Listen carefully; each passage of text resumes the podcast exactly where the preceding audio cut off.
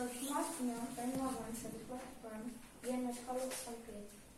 À medida que a Olímpia comia estrelas, outras estrelas nasciam novinhas em folha, brilhando ainda mais do que as antigas. Assim, de certa maneira, ela renovava a noite. A Olímpia nunca encontrou nenhum anjo. Um dia, porém, descobriu uma galinha do mato que fizera ninho no meio das nuvens. O ninho estava cheio de objetos brilhantes que a galinha trouxera da terra. Três pares de óculos, oito berlindes coloridos, um colar de pérolas, um arco-íris de bolso, um olho de vidro que havia pertencido, dizia ela, ao famoso pirata de perna de pau.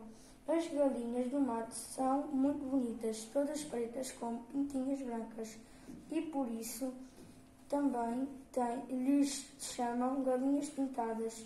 Aquela pareceu a Olímpia ainda mais bonita do que as restantes.